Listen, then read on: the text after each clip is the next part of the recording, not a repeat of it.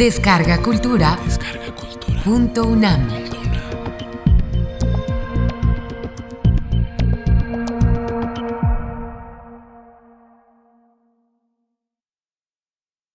Judaísmo, Cristianismo e Islam. Conferencia impartida por el maestro José María Pérez Gay el 23 de agosto de 2010 dentro del coloquio Valores para la Sociedad Contemporánea. ¿En qué pueden creer los que no creen?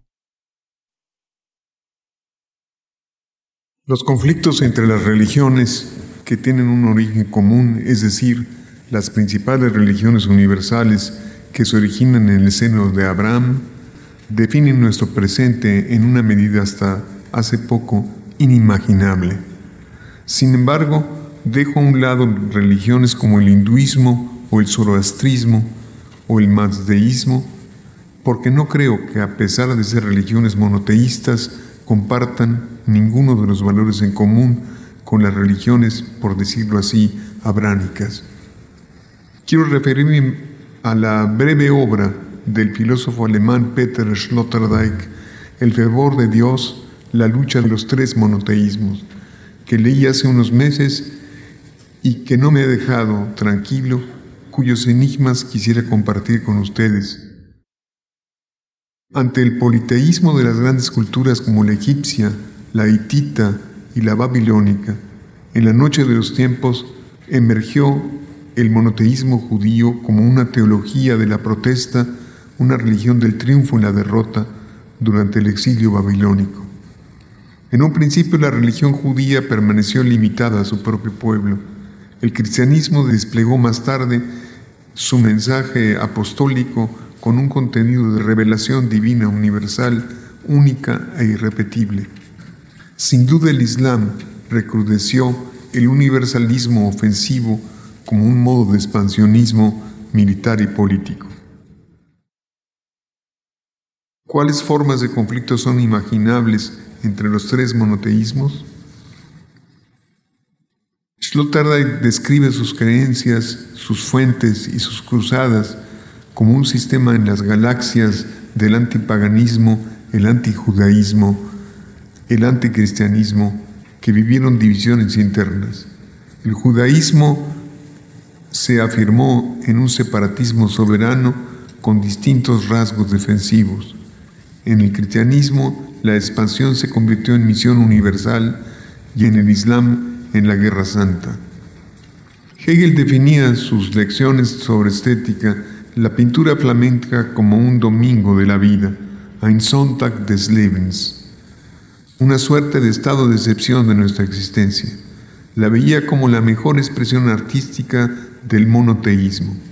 Unos siglos más tarde, Jacques Derrida, el año de 1993, en una conferencia que leyó en Riverside, California, bajo el título Espectros de Marx, escribió, La guerra por Jerusalén es hoy la guerra mundial.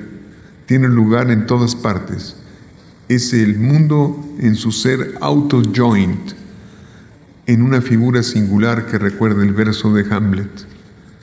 Yo creo que si de valores se trata, el monoteísmo nos ha dejado dos principalísimos el individuo y la esperanza. Al menos ese recuento escribía Hans Bloch en su obra El principio esperanza está hecho. A la luz de estos hechos, el concepto de revelación pertenece al mundo del hombre jerárquico. Establece la relación feudal entre señor y vasallo en analogía con la relación cognitiva entre el objeto y el sujeto en una clara supremacía del Señor sobre el objeto. En este modelo, el anuncio de una revelación corresponde a una pasividad vasalla. Al momento en que las culturas tiran por labor del vasallaje, se introducen en lo que para bien o para mal hemos llamado modernidad. La oferta de los redentores en ejercicio ha sido mayor siempre que la verdadera demanda, escribe Georg Eisenhower. La discrepancia se debe, en primer lugar, al éxito insignificante de los redentores, en segundo lugar al reclamo cada vez más sonoro de pequeños grupos étnicos ávidos de incluir a un Mesías en su árbol genealógico. Esta confusión histórica ha revelado sin duda solo una cosa. Ninguno de los tan pronto venerados redentores cumplió su palabra. Ninguno ha regresado, ninguno ha salvado al mundo del mal, ninguno ha mandado una señal confiable desde su existencia en el más allá. Ni los salvadores del mundo judíos, ni los cristianos, ni los griegos o los romanos, ni los africanos ni los asiáticos, el regreso de muchos de ellos se renueva todos los días, pero en su mayoría han sido olvidados o han muerto con la civilización cuya esperanza encarnaron. El malestar de los hombres con su época ha sido siempre tan grande que buscaron refugio entre los redentores divinos y siempre encontraron gran cantidad de iluminados que asumieran ese papel. Cuanto más grande la miseria en el mundo, cuanto más energías perdidas en el tedio de la vida, tanto más numeroso el rebaño de los redentores divinos. Un Dios único, eso por lo menos nos enseña la historia, no puede ser el responsable de los males en el mundo. Para las mayores civilizaciones de la antigüedad el politeísmo era un hecho natural, indudable. Ator, Isis, Osiris y Set fueron venerados en Egipto, sin mencionar una cantidad considerable de otras divinidades de ocasión que de ningún modo eran incompetentes. En Grecia la mirada piadosa se elevaba hacia el Olimpo, donde a veces imperaban situaciones no menos anárquicas que en el Peloponeso. Y finalmente en Roma, donde uno rezaba a todo lo que prometiera éxito. Cuanto más poderoso resultaba el Estado, tanto más pragmática la idea de la religión de sus ciudadanos. Los dioses se ponían a prueba, se les encontraba buenos o malos y en el caso de su conveniencia se les reservaba un lugar en el panteón. La tolerancia era un mandamiento menos de la razón religiosa que de la política. La experiencia con Cartago les había enseñado que desde una perspectiva histórica y económica era menos redituable exterminar totalmente a ciertos pueblos, a pueblos extranjeros, solo por las vanidades xenofóbicas. Por interés de una política tributaria constante, ahora tenía mucho más sentido vivir con los vencidos dentro de una paz protegida por las legiones romanas, llevar al mercado a los esclavos, negociar su precio y comenzar un intercambio cultural que enriqueciera no solo a las cocinas locales. Atino, un joven amigo de Adriano, quizás su amante, se ahogó en el año 130 después de Cristo en el río Nilo. La causa pudo haber sido los celos, la torpeza o porque sencillamente Atino quiso ofrecer y sacrificar su vida al joven emperador. Para transformar este caso del absoluto anonimato por uno de todos conocido, se lanzó el rumor de que Atino se había transformado en Dios. En las frenéticas comunidades del Oriente esperaban de él que se convirtiera de inmediato en un redentor. En Delfi y Olimpia se le glorificaba como si fuese Dionisio mismo redivivo. En su honor se inventaban los juegos de los misterios, su pasión se transfiguraba poéticamente, los sacerdotes contratados para este fin ponían en expectativa su pronta resurrección. Un nuevo Dios había nacido. Jesucristo es una más de las muchas figuras de redentores y de ninguna manera la más impresionante. Procedía de un país pobre y de acuerdo con los informes de sus jóvenes, había una cierta simpleza inevitable en su temperamento. Sus sermones evitaban cualquier elegancia sofística, tampoco conocía ni citaba ninguno de los filósofos por aquel tiempo importantes, y sus milagros eran de una naturaleza convencional. Ante los ojos de las clases ilustradas era un género increíblemente servil el cristiano. Lo que había convertido a él a Jesucristo y su doctrina en seres reconocidos y bien amados. Jesucristo y sus seguidores luchaban por obtener el reconocimiento de los menospreciados de la sociedad, los esclavos y los relegados, los bravos, los vagos y los ladrones, los leprosos y las mujeres. Al principio en Roma ninguna autoridad tomó en cuenta esa nueva secta. Uno se creía protegido porque en el pueblo se odiaba tanto a los cristianos como a los ateos. ¿Para qué servía un Dios único e invisible? ¿Para qué servía una doctrina cuyos beneficios se prometían en el más allá? Por el contrario, en los círculos ilustrados se despreciaba a los cristianos a causa de su vulgaridad, de su ignorancia, de su pobre aprecio del arte y de la ciencia, de todo aquello que le presta la vida gala y audacia, escribía Edward Gibbon. Tres personas distintas y un solo Dios verdadero, ese dogma no significa un regreso al politeísmo.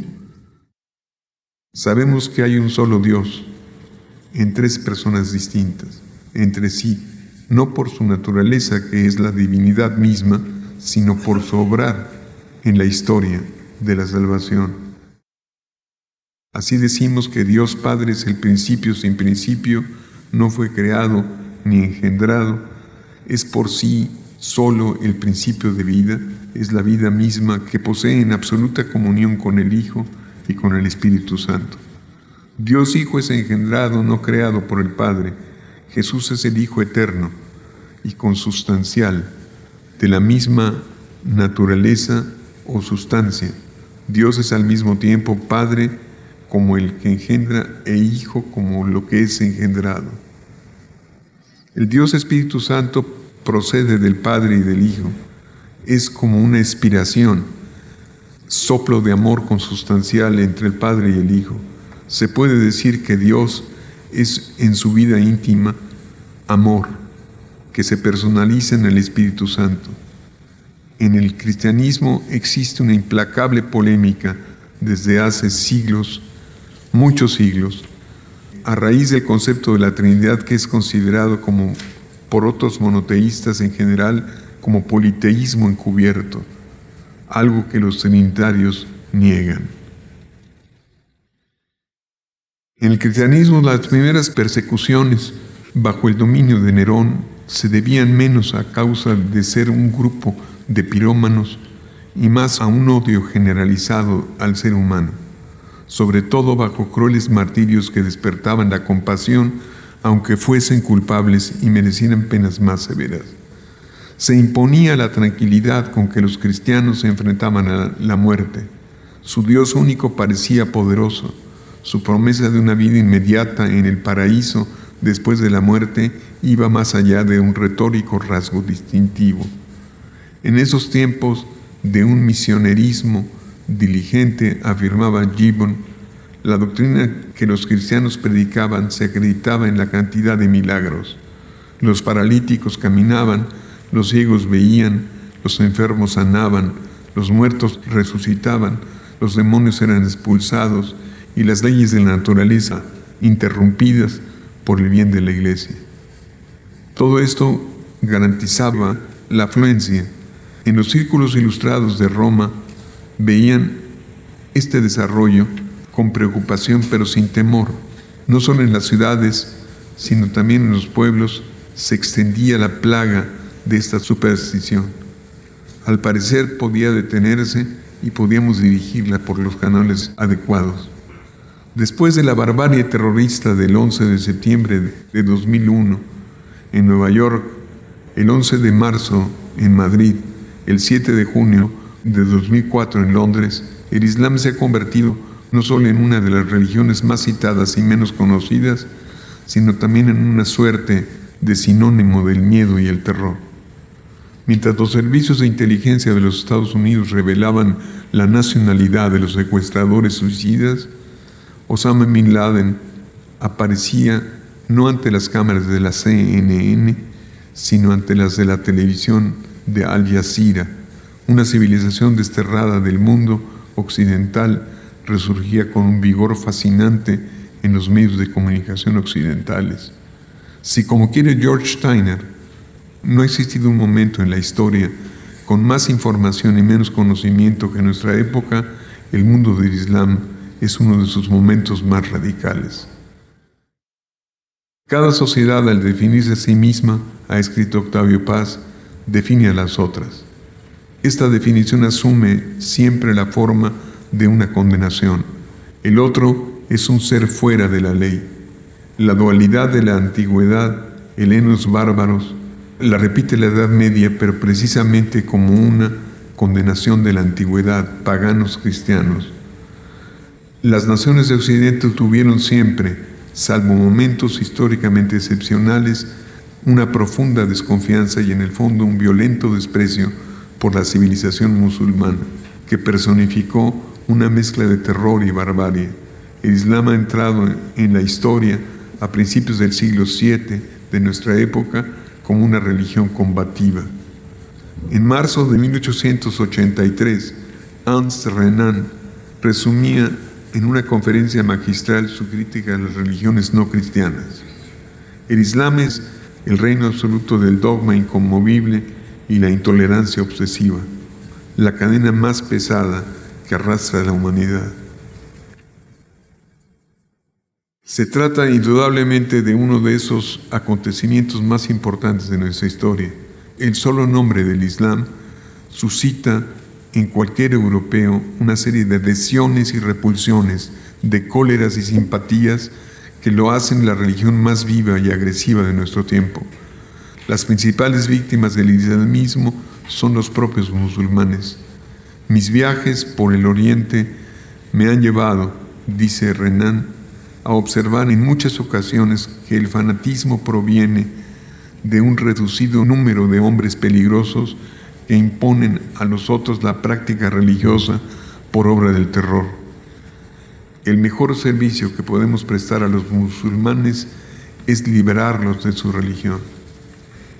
Si hemos de creerle a Renan, la relación entre el, Islam y el Occidente no lleva a un choque de civilizaciones como quiere Saúl P. Huntington, sino a una antiquísima enemistad llena de rencores y prejuicios increíbles que nunca fue saldada por la historia. El Islam acudió desde su nacimiento a la conversión por las armas y por la dominación. Los musulmanes no se propusieron recuperar al otro respetando su otredad, por decirlo así, querían convertirlo, cambiarlo.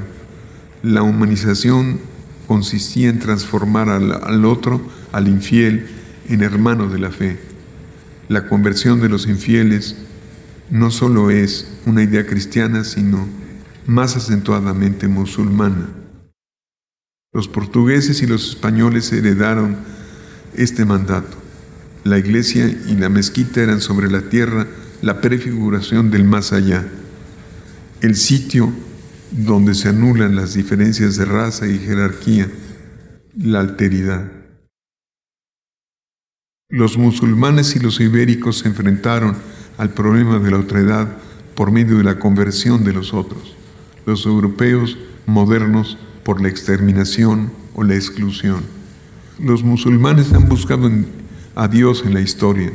Su sagrada escritura, el Corán, les asignaba una misión histórica. La principal tarea era crear una comunidad justa donde se ejerciera un absoluto respeto entre sus miembros, sobre todo los más débiles y los desposeídos. El musulmán tenía que redimir la historia y eso significaba que los asuntos de Estado no constituían una distracción de la espiritualidad, sino la sustancia propia de la religión.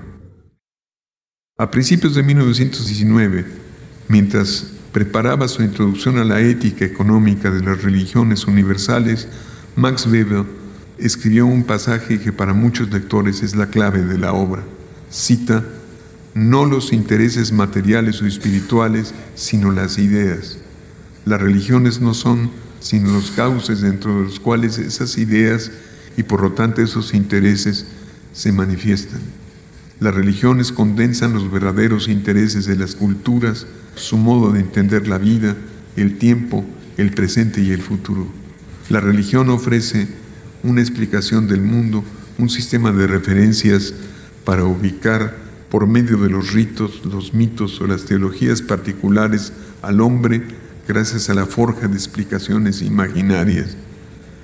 El gran proyecto de Max Weber, los ensayos sobre sociología de la religión, en torno a la relación del pensamiento económico con las creencias religiosas, no solo incluyó a la ética protestante y el espíritu del capitalismo, sino también al confucianismo, al taoísmo, al hinduismo, al budismo y al judaísmo antiguo, pero excluyó al islam. Según Weber, el antiguo islam nunca perteneció a las religiones universales porque imponía una propaganda violenta a favor de la verdadera profecía y de esa forma renunciaba al carácter universal de la conversión, proponía el sometimiento, y el dominio de las otras religiones, pero no su redención. El mandamiento religioso de la guerra santa no servía exclusivamente a la conversión de los otros. Es una cita de Weber. Durante el siglo XX, las ideologías se convirtieron en explicaciones totales de la religión y sus ilusiones, del pasado y el futuro, la eternidad y la vida cotidiana, el inconsciente y sus patologías, el arte y sus rebeliones, los partidos políticos y sus laberintos, pero ninguna de esas ideologías explicó el origen y la razón de ser del Islam. En su libro Orientalismo, Edward Said ha expuesto esta empresa del conocimiento, apropiación y definición del oriental en todas sus formas sociales, culturales, religiosas, literarias y artísticas, el orientalismo, escribe Said, no ha contribuido al entendimiento y al progreso de los pueblos árabes, islámicos, hindúes, objeto de su observación. Los ha clasificado en categorías intelectuales y esencias inmutables destinadas a facilitar el camino del civilizador europeo. En su ensayo Karl Jaspers y el conflicto de las civilizaciones, Jürgen Habermas afirma que el proyecto con el que se fundaron las Naciones Unidas después de la catástrofe de la Segunda Guerra Mundial prometía el cumplimiento universal de los derechos humanos y la democracia, un proyecto cuyas raíces se encuentran en el monoteísmo judeo-cristiano. Esta política de los derechos humanos, sin embargo, despertaría muy pronto la perturbadora sospecha de que en realidad ocultaba la pretensión hegemónica y el dominio manifiesto de la civilización occidental. Después de la caída del imperio soviético y el fin de la polarización sociopolítica del mundo, los conflictos se van definiendo cada vez más desde una perspectiva cultural. Hablamos del choque de pueblos y de culturas a través de su pertenencia a las religiones universales. Ahora, la tarea más importante para los europeos radica, creo yo, en lograr un acuerdo intercultural entre el mundo del Islam y el del Occidente judeo-cristiano. En su ensayo ¿Quiénes son los otros para Europa? el historiador Timothy Garton Ash escribía Osama Bin Laden con su ataque ofreció a Europa la perspectiva de los otros, muy nuevo y al mismo tiempo el más antiguo de todos porque Europa se definió originalmente en el conflicto con el mundo islámico. La primera utilización política del término data de los siglos 8 y 9, cuando los discípulos del profeta, los infieles en la jerga cristiana, entraron con la fuerza de las armas vinculada a una fe que ahora llamaríamos fanática en la zona más vulnerable de Europa. Europa comienza su historia como concepto político en los siglos XIV y XV, primero como sinónimo de la noción de cristiandad de los cruzados y luego como su sucesora. Y de nuevo, sus dos otros es pura y simplemente el mundo islámico. El choque de civilizaciones es como casi siempre ha ocurrido en la historia, el combate de dos visiones del mundo y del trasmundo, es decir, dos religiones. El Corán se divide en 114 azoras de extensión variable, que pueden ir desde algunas líneas hasta varias páginas según el número de aleyas que contengan. El imán Kasir, Ibn Kasir, ha compilado 6.000 aleyas, 700 77.439 palabras y 321.180 letras. Gracias a la mediación del arcángel Gabriel, Alá reveló el Corán al profeta Mahoma. Oralmente y en lengua árabe, el profeta tenía 40 años cuando Dios le hizo saber su misión. El arcángel Gabriel lo visitó la noche de un sábado y del domingo siguiente. El lunes le reveló que Dios lo había elegido para ser el profeta que recibiría la risala, el mensaje. Esto sucedió el año de 1610 en Ira, lugar próximo a la Meca, donde Mahoma tenía la costumbre de recogerse en silencio. Las primeras aleyas eran una orden de informarse y aprender. Las revelaciones continuaron a través de los días, extendiéndose durante 20 años, entre 610 y 632, fecha de la muerte del poeta. La última ley le fue revelada nueve días antes de su muerte. Mahoma no empezó a predicar después de la primera revelación, porque entre otras cosas la Meca, su ciudad natal, le era hostil, profundamente hostil. Guardó su misión en secreto durante tres años. Alá le dio la orden. Mientras los términos de judaísmo y cristianismo se refieren a dos personas, Judá y Cristo, el del Islam encierra una correspondencia irreductible, un vínculo, la sumisión y el Dios único. La raíz itislam significa someterse, deponer las armas, poner un estado de guerra, poner fin a un estado de guerra.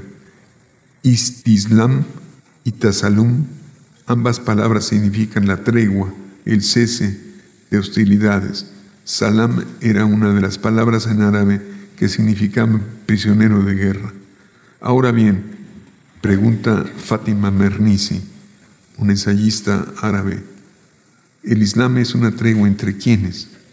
En cuanto abrimos el libro de la historia y leemos sobre el año 8 de la Égira, la identidad de los protagonistas está clara. Es el año de la faz del el éxito, el triunfo, el año en que el profeta regresa como conquistador a la Meca, el año en que el Islam se convierte en la religión oficial de la Kaaba, el centro religioso de la Arabia pagana. La tregua se instaló entre los habitantes de la Meca y Alá. Los chiíes no saben el momento en que el duodécimo imán deberá aparecer, pero en el interregno la responsabilidad de guiar a la nación musulmana no debe recaer en gobernantes tiránicos. El ayatollah Khomeini había invocado un conjunto de pasajes coránicos y tradiciones proféticas de los que concluye que corresponde a los juristas chiíes asumir el poder teocrático, porque sólo ellos conocen bien la ley revelada del Islam y están por lo tanto, en condiciones de gobernar la vida de los musulmanes, de modo que se asegure su salvación. Se pueden comparar, por ejemplo, el número de libros escritos en Occidente sobre esta civilización tan cercana, pero inasimilable a la nuestra.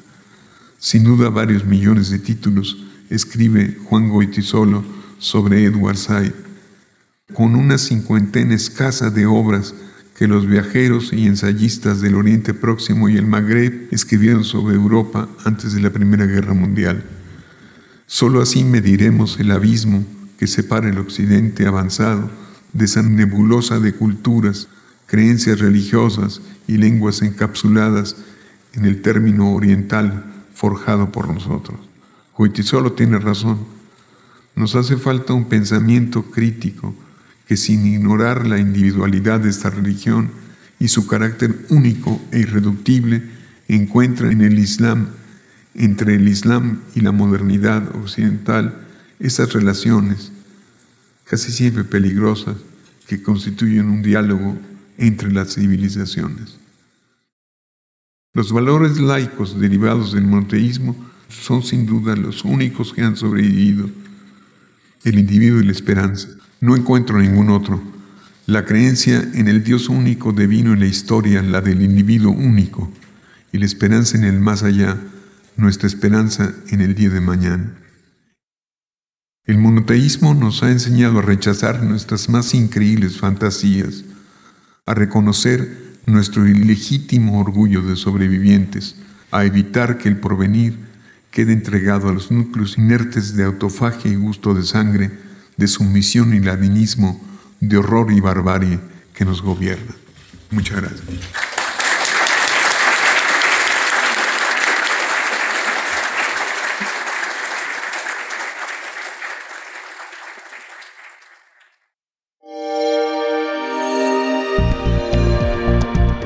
Descarga Cultura. Descarga Cultura. Punto UNAM.